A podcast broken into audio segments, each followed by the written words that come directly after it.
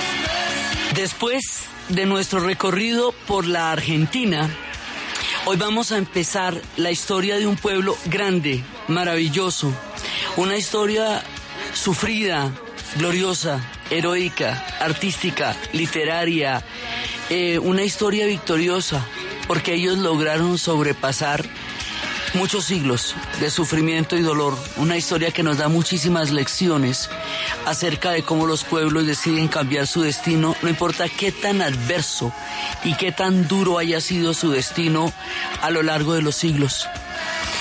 Durante esta serie nos vamos a meter con un pueblo que es verdaderamente increíble y con el que hay ahora además cada vez más cercanía, cada vez más entrañable.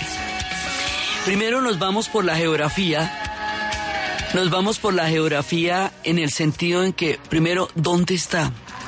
Irlanda forma parte del Reino Unido, la parte norte de Irlanda forma parte del Reino Unido. O sea, el Reino Unido está conformado por Inglaterra, Escocia, hasta ahora no, Gales e Irlanda del Norte. Hasta ahora porque todo eso puede cambiar. Y hay otra parte que es la República de Irlanda. La República de Irlanda tiene como capital Dublin y la Irlanda del Norte tiene como capital Belfast. Esto es así solamente desde 1922, o sea, desde el siglo XX, a partir del momento en que se partió la isla pero surgió la República de Irlanda. Mientras tanto, es una historia diferente y es una historia muy antigua, muy, muy antigua, porque nosotros conocemos a los irlandeses a partir de los celtas, pero hay gente antes.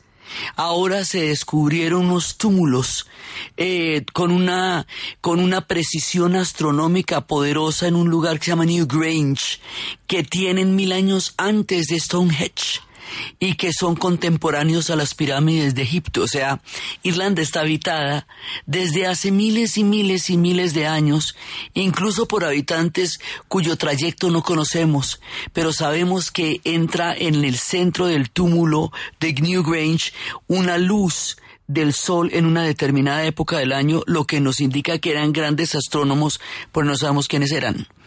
Y después van a llegar los celtas, que es por donde los vamos a conocer más todo el mundo céltico que ha habitado Irlanda. Entonces, Irlanda la llamamos la isla Esmeralda.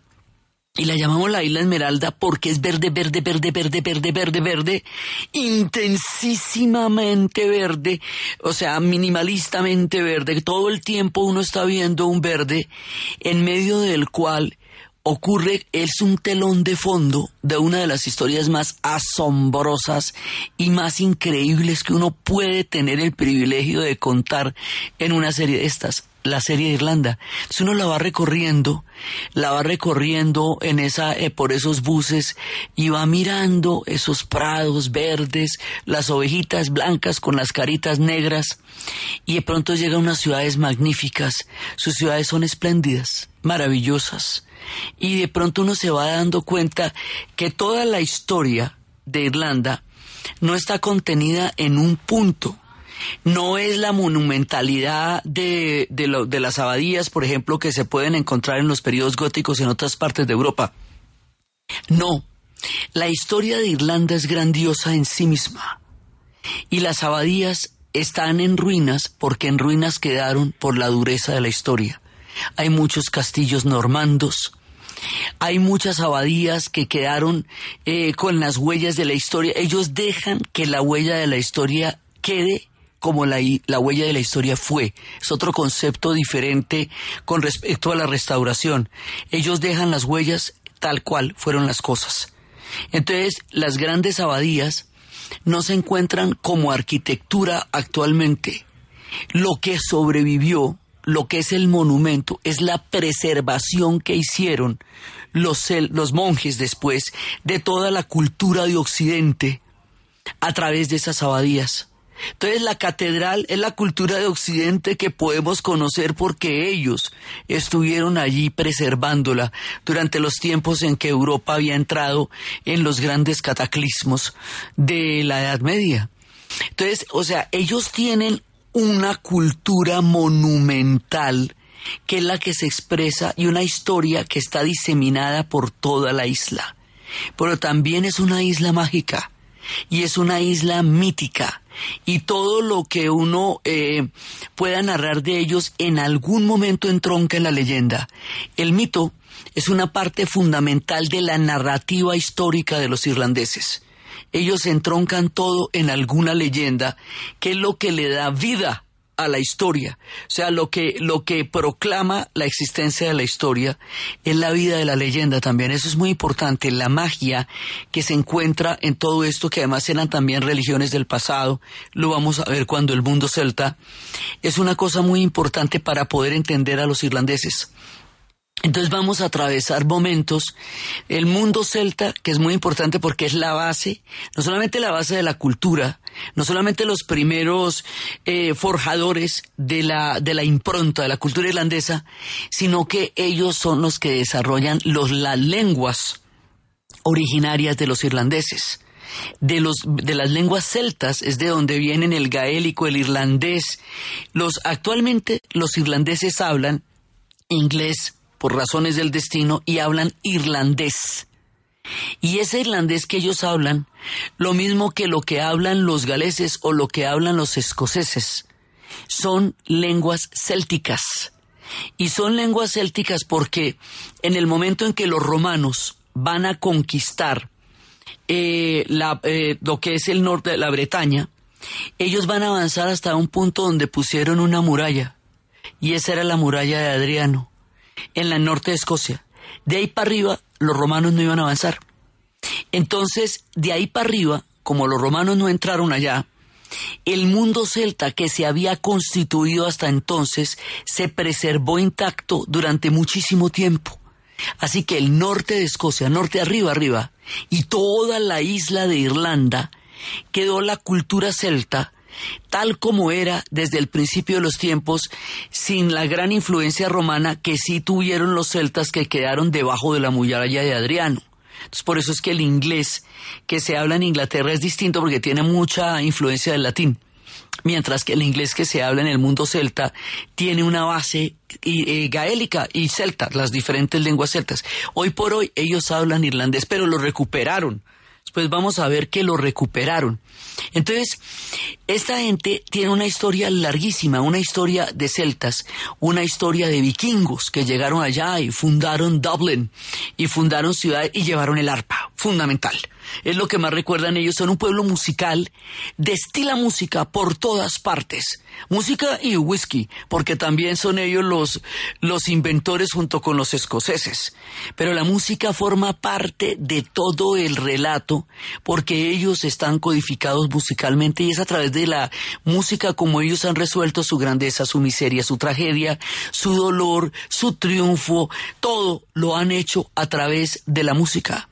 Entonces, la música va a formar parte fundamental de nuestro relato porque forma parte fundamental de la estructura misma del pueblo irlandés.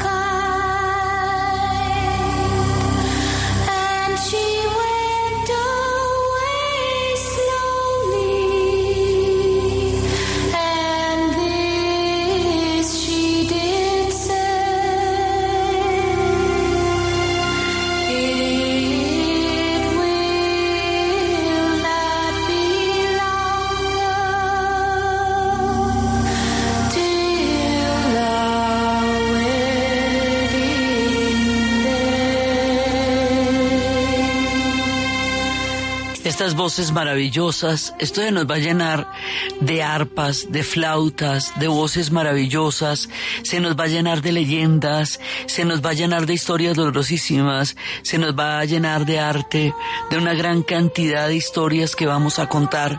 Entonces llegarían los vikingos, llegarían los normandos y llegaría un personaje que va a ser muy, muy importante, definitivo en la historia de Irlanda, San Patricio. Esta serie empieza justo este domingo porque el viernes 17 de marzo es el día de San Patricio.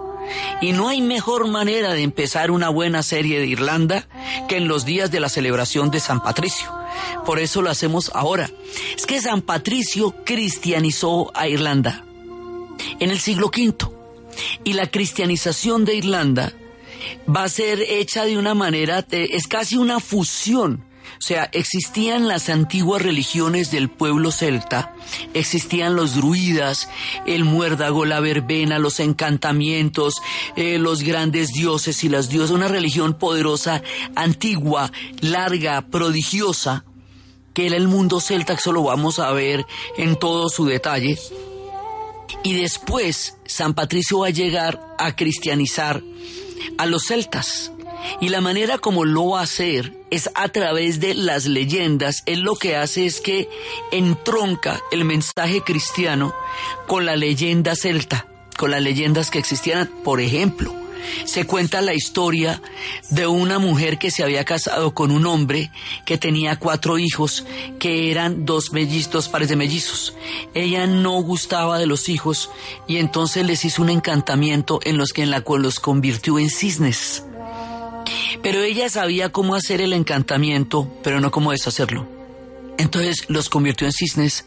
El padre los buscó infinitamente, pero ellos estaban en un lago, unidos como por una especie de lazo afectivo y tenían un canto tan triste, tan triste, tan triste, tan triste, que todo el que los escuchaba iba, se daba cuenta que ellos eran, eran almas atrapadas en el cuerpo de los cisnes. Y eran 900 años que duraba el hechizo. Entonces duraron 300 años en una época, 300 años en la otra y 300 en la siguiente. Para la época en que terminó el hechizo, que ya había hace mucho tiempo muerto el padre y la señora que hizo el hechizo, había llegado el cristianismo a Irlanda. Y cuando se ya se vuelven otra vez hombres, ya son viejos y se vuelven monjes y terminan en las abadías. Entonces así una leyenda que había atravesado mucho tiempo termina en, en, la cristiandad. La cristiandad también va a llegar a la leyenda del rey Arturo, que también comparten estas tierras. Y va a llegar a través de Santo Grial, porque hay el momento en que Merlín eh, que es el que ha hecho la magia de que Arturo pueda nacer, y Morgana, que es la que ha creado la magia negra, van a desfallecer ante la llegada del Santo Grial que es el que, el que va a introducir el elemento cristiano en la leyenda del rey Arturo. Eso lo vamos a ver en detalle cuando lleguemos allá. Pero lo que va a hacer San Patricio es tejer el mensaje cristiano entre las leyendas eh, que han habitado el mundo celta. Y esto va a hacer que la cristianización de la isla tenga un nivel de impacto mucho mayor eh, en términos de aceptación eh, es decir, eso no se hizo a lo bestia, sí, como nos tocó a nosotros, que nos tocó a la ruda, de una manera brutal. No, lo que no quiere decir que no haya tenido un impacto profundo sobre la cultura celta, pero no se hizo a lo bestia, se hizo en el tejido de la leyenda. Y al hacerse en el tejido de la leyenda, fue aceptado de una manera tal que el cristianismo eh, va a ser una, un eje, un fundamento, un pilar de la historia de Irlanda. Esto es gran pero súper importante. O sea, el Día de San Patricio se celebra en el mundo entero. ¿Por qué en el mundo entero? Por la diáspora porque muchísimos irlandeses van a tener que salir de la isla por las razones que les vamos a ir contando. Y entonces hay diásporas en diferentes partes y hay muchísimos irlandeses en Estados Unidos, hay muchísimos irlandeses en Australia, hay muchísimos irlandeses por el mundo, porque han tenido que salir. O sea, una, una época, después lo vamos a ver, en que tuvieron una hambruna a finales del siglo XIX y, tuvieron que salir más de la mitad de la isla y la otra mitad murió o sea, de 8 millones de habitantes, cuatro y medio emigraron y murió muchísima gente. Diásporas, cada ratico hay diásporas. Y esas diásporas, que hay un museo inclusive bellísimo, bellísimo en Dublin, que cuenta la, eh, la epopeya de la diáspora irlandesa. Entonces, como hay tantas diásporas, como han tenido que salir porque la vida en la isla ha sido muy dura durante mucho tiempo, entonces ellos se van, pero se llevan a Irlanda en el alma y al llevarse a Irlanda en el alma, se llevan a San Patricio. Dicen que San Patricio cuando llegó espantó las culebras. Y ya no hay culebras en Irlanda, no hay porque Juan Patricio las, eh, las espantó. Entonces pasan cosas tan supremamente divertidas como que hay una isla en el punto más septentrional de Irlanda que es la isla de Ratcliffe y resulta que están cerca de Escocia, que no queda claro si era de Irlanda o si era de Escocia. Y como Escocia de todas maneras pertenece continentalmente a Europa, entonces eso sí es muy simple. Si tiene culebras es de Escocia y si no tiene culebras es de Irlanda porque San Patricio espantó las culebras. Entonces vienen esas leyendas de San Patricio y él va a crear como el imaginario fundacional de la Irlanda católica y esto va a ser muy importante. Entonces el día de San Patricio todo el mundo se viste de verde, pero todo el mundo se viste de verde y esto en Estados Unidos es muy importante. Esto es uno de los grandes, grandes desfiles y es alrededor del trébol. El trébol que significa el símbolo de Irlanda. Esta gente está hecha de símbolos, de leyendas, de celebraciones, de corazón, de música y de vida. Y en este punto vamos a la pausa.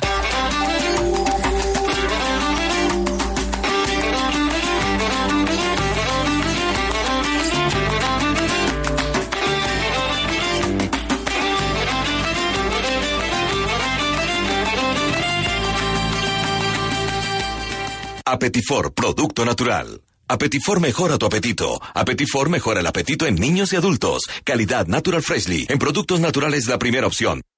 11 de la mañana, 26 minutos en Caracol Radio.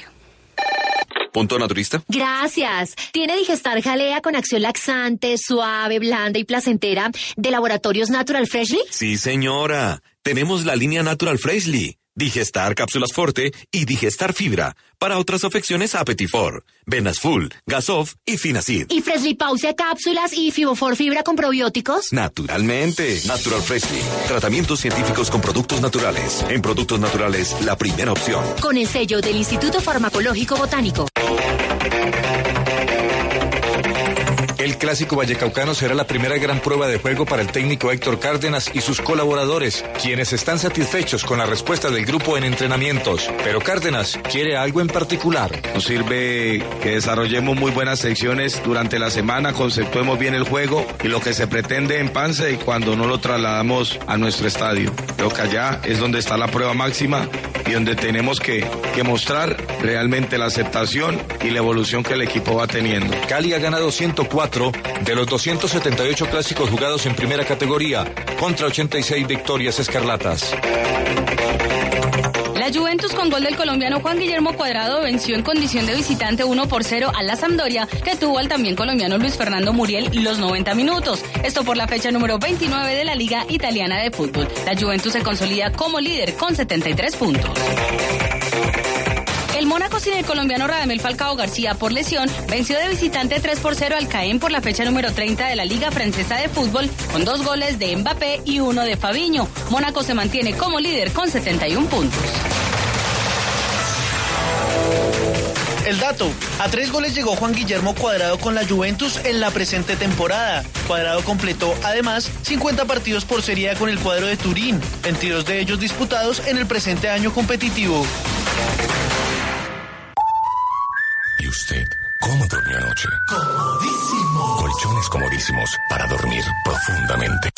Arreglar la casa, el negocio, pagar deudas y yo sin un peso. Anda a la John F. Kennedy por un crédito hipotecario para lo que necesites. Y es fácil. Claro, allá todo es fácil. Me voy ya mismo para la John F. por mi crédito hipotecario. Un jugoso negocio donde todos ganamos. JFK, Cooperativa Financiera, Vigilado Superintendencia Financiera de Colombia. ¿Y usted cómo durmió anoche? Comodísimo. Colchones comodísimos para dormir profundamente. Efecti, líder en giros, pagos y recargas, presenta la hora en Caracol Radio.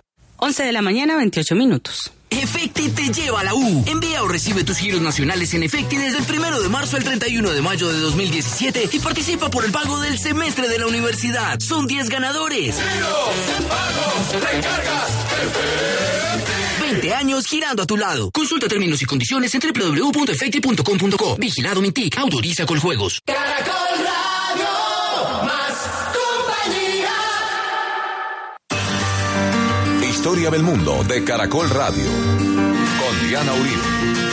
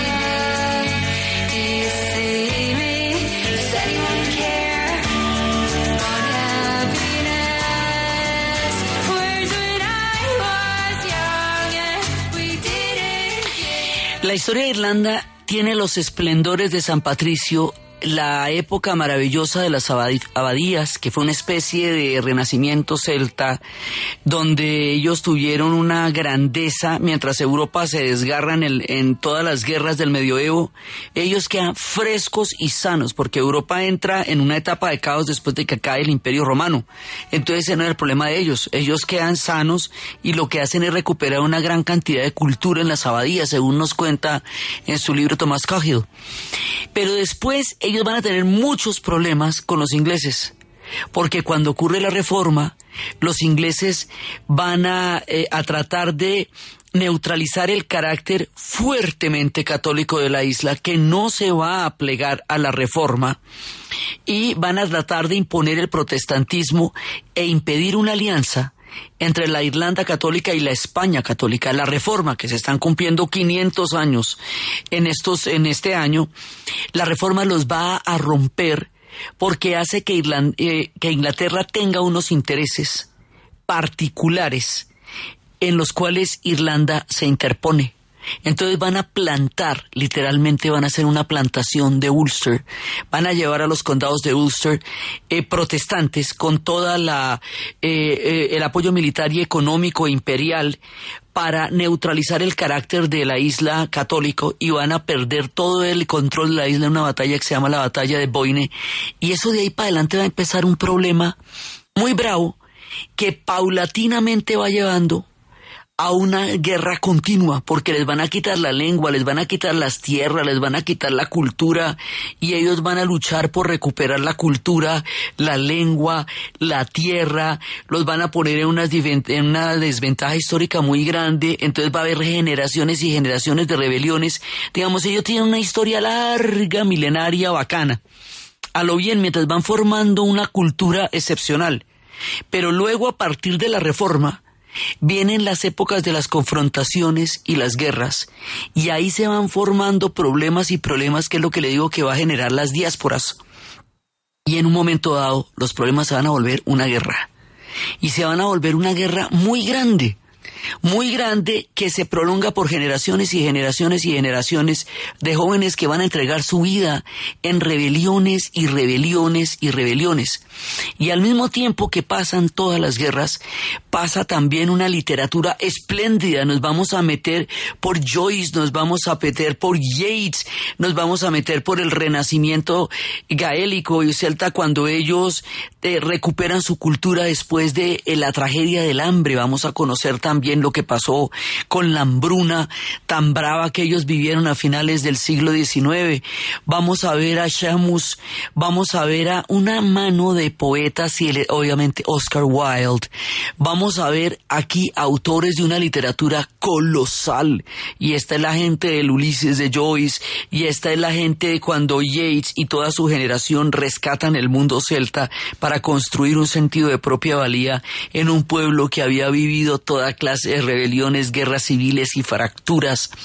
Este pueblo va a vivir las más gloriosas y las más dolorosas y su historia va a ser muy sufrida y van a quedar rotos en pedacitos en toda esta eh, en toda esta geopolítica de la reforma y de las religiones y las consecuencias que eso va a tener para Irlanda y al mismo tiempo la magia los rodea y al mismo tiempo tienen bosques y hadas y duendes y al mismo tiempo tienen tréboles y bosques sagrados y árboles maravillosos y todo eso son los irlandeses y tienen su mar, ellos pues son una isla, entonces tienen el Atlántico, los grandes acantilados y por el otro lado tienen el mar de los irlandeses.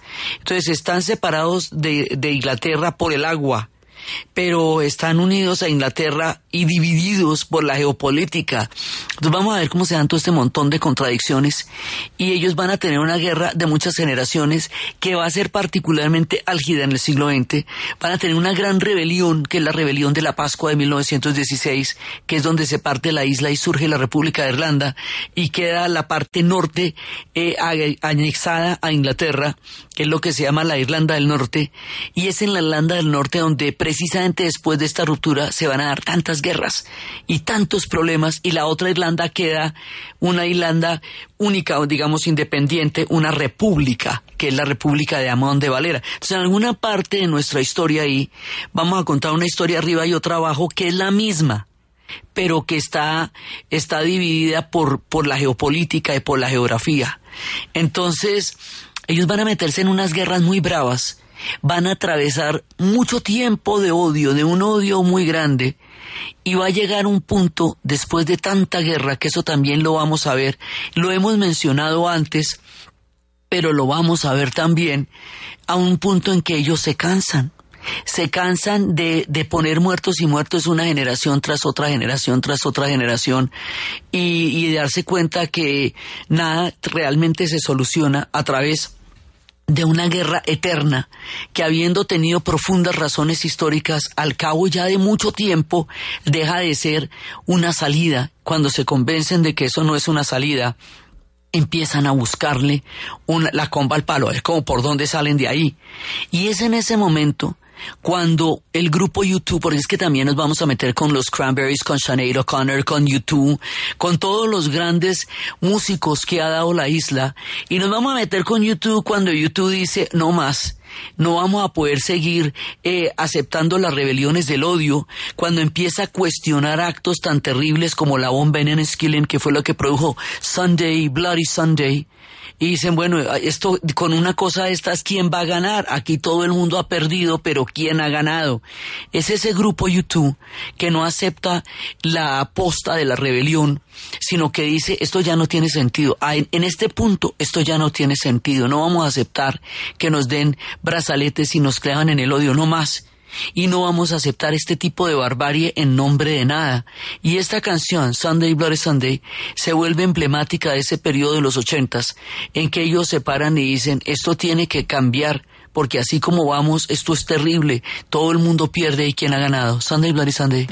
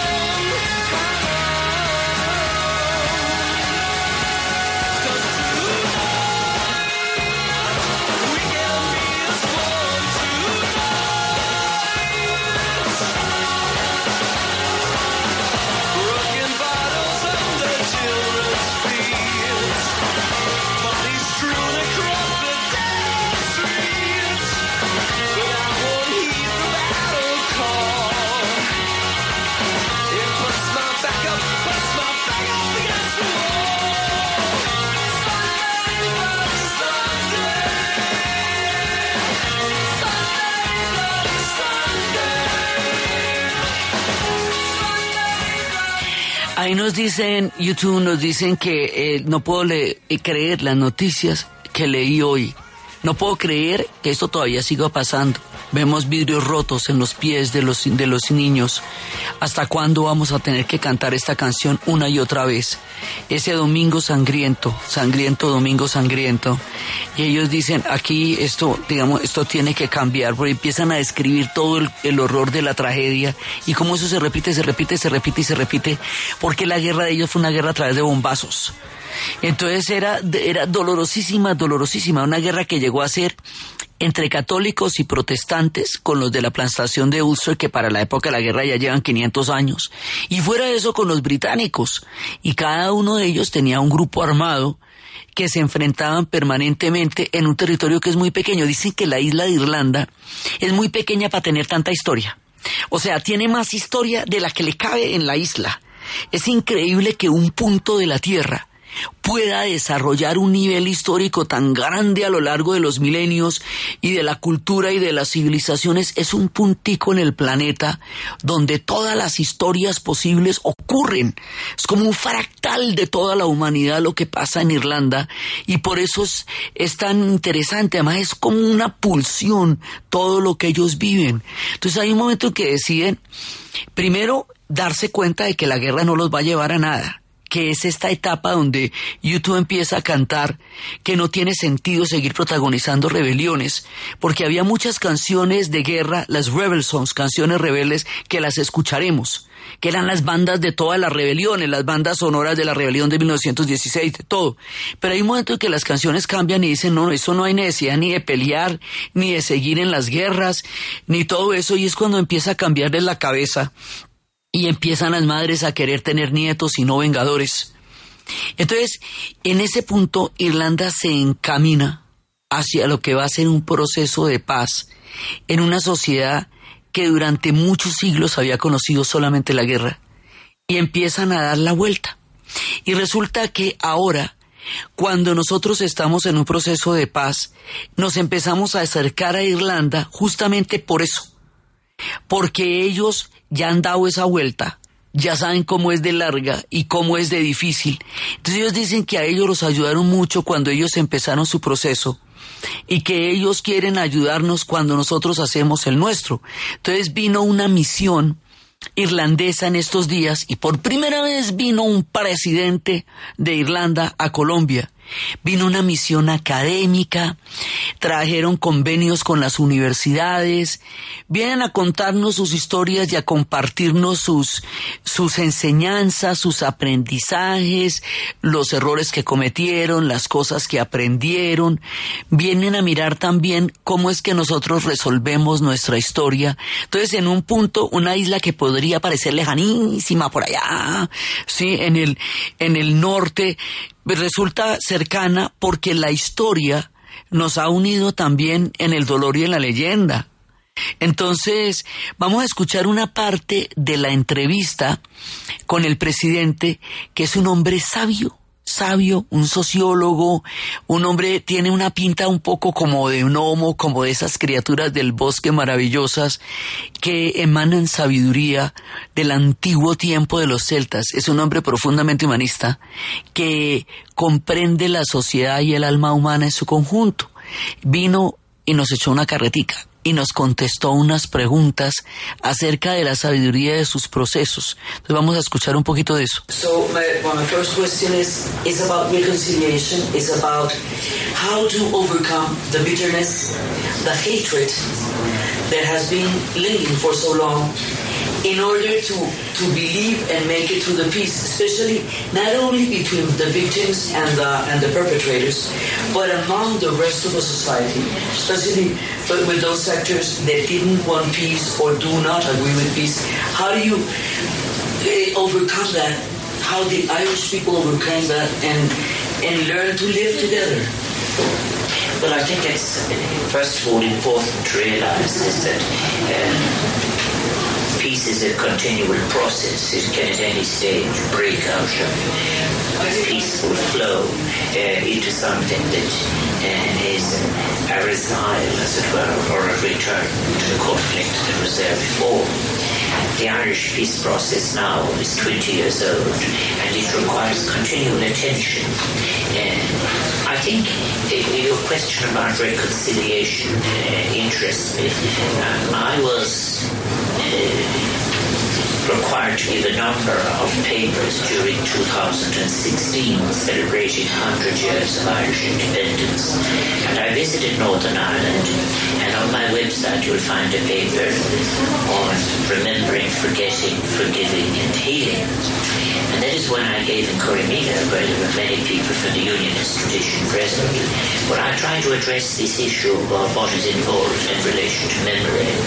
And the first thing that is important is it is of no value to suggest to people that they forget. If you say to someone who has lost a husband or a son or a daughter, or someone who's in a wheelchair as a result of an atrocity, in my view it is, it is immoral. Es una parte de una entrevista que es bastante más larga, en la cual le preguntábamos, entonces yo le pregunté, bueno, ¿cómo hicieron los irlandeses? Para dejar atrás la amargura, el odio, eh, la memoria, digamos, la, la imagen del odio. Dije, bueno, ¿cómo hicieron ustedes? Porque en el proceso de paz en Irlanda había gente que estaba de acuerdo con la paz y había gente que no estaba de acuerdo con la paz. Y había mucho odio y mucha amargura. Y, y tuvieron que atravesar cada capítulo de ese odio y esa amargura para lograr sobrepasarlo y ponerse de acuerdo fundamentalmente en que iban a vivir en un proyecto conjunto que se llamaba Irlanda toda Irlanda, ya sea en el norte o en el sur.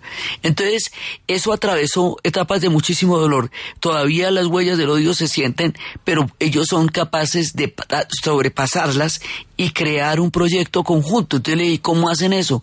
¿Cómo hacen para reconciliarse? ¿Cómo se reconciliaron no solamente las víctimas y los victimarios, sino la percepción de toda la sociedad alrededor de la viabilidad de un proceso de paz donde había habido tanto odio y tantísima amargura? Entonces él me decía que lo primero que había que entender era que la paz es un proceso continuo que es un proceso que hay que estar cuidando, no es una cosa puntual, sino es una cosa que se tiene que estar cultivando en el tiempo. Entonces dice, el proceso de paz en Irlanda tiene 20 años, todavía tenemos que estarlo cuidando. Entonces que en el año 2016 él había ido precisamente porque era, se recumplían los 100 años de la rebelión de la Pascua que le dio el origen a Irlanda y había estado mirando una serie de papeles y había estado mirando una serie de archivos. Entonces él decía, él hacía el énfasis en la memoria, ¿no? Él dice, no se le puede pedir a las personas que han vivido atrocidades y han vivido horrores que lo olviden, porque es una falta de respeto pedirle a la gente que olvide lo que tanto la ha herido. Lo que hay que pedir es que sane, que sane las heridas que ha tenido para que se pueda seguir adelante. Entonces él hablaba en otras partes de la entrevista de las diferentes narrativas que se tienen que hacer para construir una memoria colectiva. Cada uno tiene una historia y una manera de verlo y cada una de esas historias es válida, es real para quien la vivió y tiene que poder coexistir en conjunto. Entonces, hablamos de muchas cosas que les contaré a lo largo del relato. Hablamos del Brexit y lo que pueda significar en la en el proceso de paz en Irlanda. Hablamos de muchísimas cosas, pero lo que estamos es abriendo un camino donde nos vamos a meter en todas las historias de uno de los procesos más fascinantes del planeta, que es el proceso de la historia de Irlanda toda la historia de Irlanda, los libros de Kells, los libros medievales que son absolutamente asombrosos, el Trinity College, toda su sabiduría. Ellos son un pueblo que ha generado una gran cantidad de conocimiento, una gran cantidad de literatura y que han dado lecciones históricas valiosísimas a todo el planeta con la manera como ellos han eh, cambiado la página de lo que parecía una condena eterna de un pueblo a una guerra permanente también tienen unas historias absolutamente heroicas de cómo ellos celebran y entienden la importancia de su historia.